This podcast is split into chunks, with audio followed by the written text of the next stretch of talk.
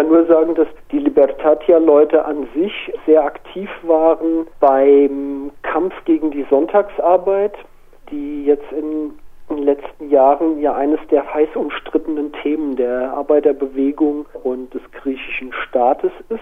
Während all der Spardiktate, die in den letzten acht Jahren in Griechenland durchgesetzt wurden, war das immer eines der heißen umstrittenen Themen.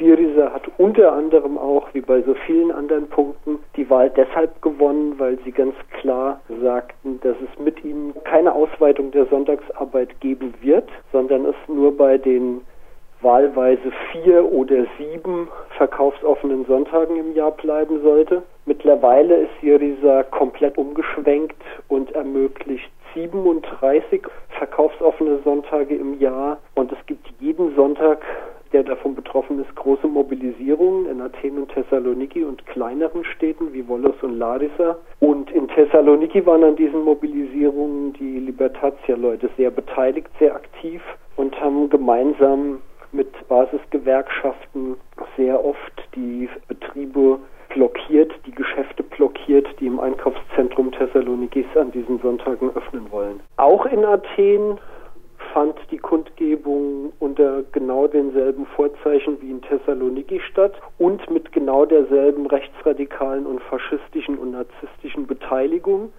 Auch in Athen gab es wieder Angriffe oder versuchte Angriffe auf besetzte Häuser die allerdings aufgrund der besseren Vorbereitung diesmal der Bewegung eben in Athen zurückgeschlagen werden konnten. Wie gehen denn Hausbesetzerinnen mit dieser massiven Bedrohung durch Rechte zurzeit um? Ja, das ist eben jetzt wieder neu hochgekocht über diesen Mazedonien-Hype, über diesen nationalistischen Taumel der extrem gepusht wird von vielen, vielen großen rechten Zeitungen, von allen großen privaten Fernsehsendern, entsteht im Moment eine Situation, dass die Nazis wieder aus ihren Löchern kommen. Es war jetzt in den letzten zwei, drei Jahren vor allem um Kresiavi und diese Stoßtruppen auf den Straßen war es ruhiger geworden, weil Kresiavi aufgrund des großen Prozesses, der seit drei Jahren mittlerweile in Athen läuft, einfach vorsichtig sein muss. Die Partei steht eventuell kurz davor, als kriminelle Vereinigung verboten zu werden.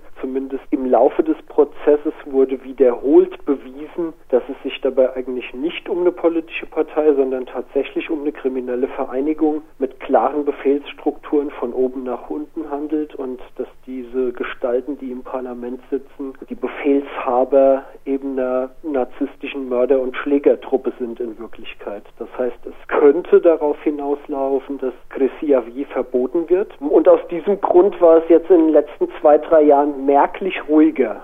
Vor allem für Ausländer und Ausländerinnen ist das eine große Erleichterung gegenüber der Jahre 2010, 11, 12 in denen Grisiavi tatsächlich Straßenmacht hatte und teilweise Stadtviertel in Athen kontrollierte. Diese zurückgezogenen Nazis, diese etwas ruhig gestellten Nazis, die auch weniger Unterstützung mittlerweile in der Bevölkerung haben, die kommen jetzt über diesen Mazedonien-Hype eben organisiert wieder aus den Löchern und nutzen natürlich solche Großveranstaltungen und Großevents dazu, massiv aufzutreten, organisiert in Uniform aufzutreten und eben gemeinsam mit anderen Nazi-Hools oder Gleichgesinnten Angriffe auf ihre Hauptfeinde, nämlich die anarchistische Bewegung oder besetzte Häuser, besetzte Zentren oder Vereinsräume zu starten. Die Polizei hat ja quasi nichts gemacht, wie du schreibst. Also es gab vor der Kundgebung in Thessaloniki schon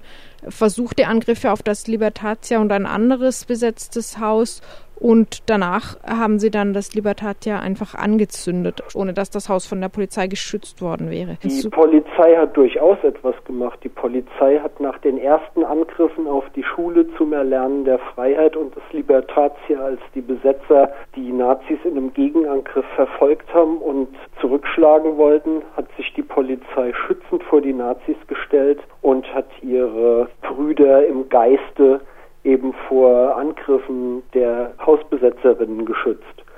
Das ist ja etwas, was in Griechenland auch gang und gäbe ist, dass die Bewegung zumindest unterscheidet in Nazis mit Uniform und Nazis ohne Uniform, da es ein offenes Geheimnis ist, dass gut die Hälfte der griechischen Polizei mit Chrysiavi oder anderen faschistischen Organisationen sympathisiert oder sogar Mitglied in diesen Organisationen ist. Das war dann in Athen so ähnlich, schätze ich. In Athen gab es einen Angriff auf ein seit 2010 besetztes Theater, das selbstverwaltete Theater Embros. Und dieser Angriff wurde auch in Athen wiederum von den Besetzerinnen zurückgeschlagen und nicht von der Polizei. Das heißt, wenn das jetzt so weitergeht, müssen sich äh, Hausbesetzerinnen oder Anarchistinnen in Griechenland einfach dafür wappnen, mit eigener Gewalt stärker zu sein als die Faschistinnen. Der Schutz dieser Häuser, der wird jetzt mittlerweile schon seit Jahren organisiert. Es gibt seit Jahren immer wieder sporadische Angriffe auf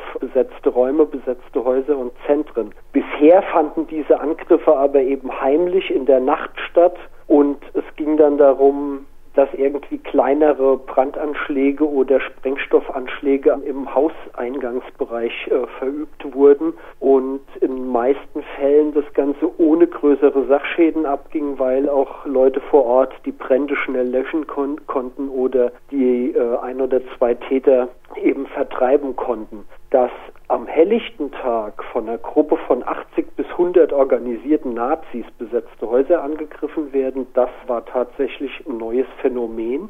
Und darauf waren die Libertatia-Leute in Thessaloniki oder auch niemand von den Leuten vor Ort eigentlich vorbereitet. Das ist ja der fatale Zufall gewesen, dass eben genau die Libertatia-Leute nach dem Angriff, nachdem sie ihn zurückgeschlagen hatten, ganz normal auf die antifaschistische Gegenkundgebung gingen und ähm, das Haus somit leer war und auch niemand damit rechnete, dass nochmal eine Gruppe von 80, 90 Nazis zurückkommt und die Bude anzündet. Das ist eine neue Dimension. Dazu werden sich momentan bestimmt Gedanken gemacht in ganz Griechenland. Es gab jetzt während der Großkundgebung in Athen Motorradpatrouillen in allen Stadtteilen. Es gab natürlichen organisierten Schutz vor allen besetzten Häusern und Zentren während des ganzen Tages und der Tage davor, weil diese Mobilisierung der Nazis, Patrioten, des Klerus und der Rechten und Rechtsradikalen noch dazu zusammenfiel mit einem anderen rechten Gedenktag, dem Imir-Gedenktag. Imir ist so eine kleine Felseninsel in der Ägäis, zwischen der Türkei und Griechenland umstritten ist. Besser gesagt, es ist eigentlich eine griechische unbewohnte Insel, die aber seit 1996 oder 98, wenn ich mich recht entsinne, von der Türkei als ihr Grund und Boden beansprucht wird. Es gab damals auch einen fast Zusammenstoß, einen militärischen Zusammenstoß zwischen Griechenland und der Türkei. Es ist ein griechischer Hubschrauber in der Nähe von Imia ins Meer gestürzt.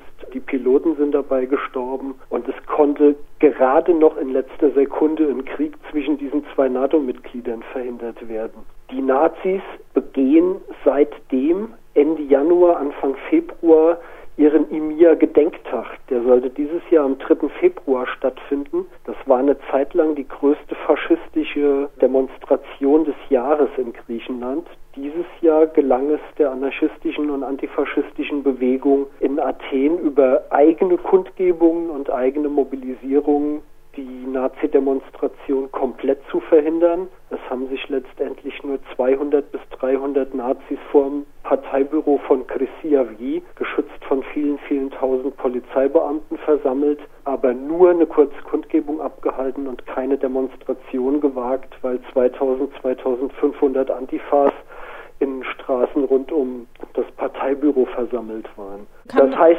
antifaschistischer Selbstschutz steht in Griechenland sowieso jetzt schon die ganze Zeit auf der Tagesordnung und das wird, wenn dieses Thema noch ein paar Wochen oder Monate weiter köcheln sollte, wahrscheinlich jetzt auch zur alltäglichen Routine werden müssen. Nun sind ja die PolizistInnen vielleicht persönlich Anhänger von Chrysiavki, aber sie sind immer noch Teil auch einer hierarchischen Organisation. Wird in Griechenland mittlerweile über die politische Verantwortung für dieses Fehlverhalten der Polizei irgendwie diskutiert? Soweit ich es mitbekomme, gibt es keinerlei Diskussionen zu diesem Thema.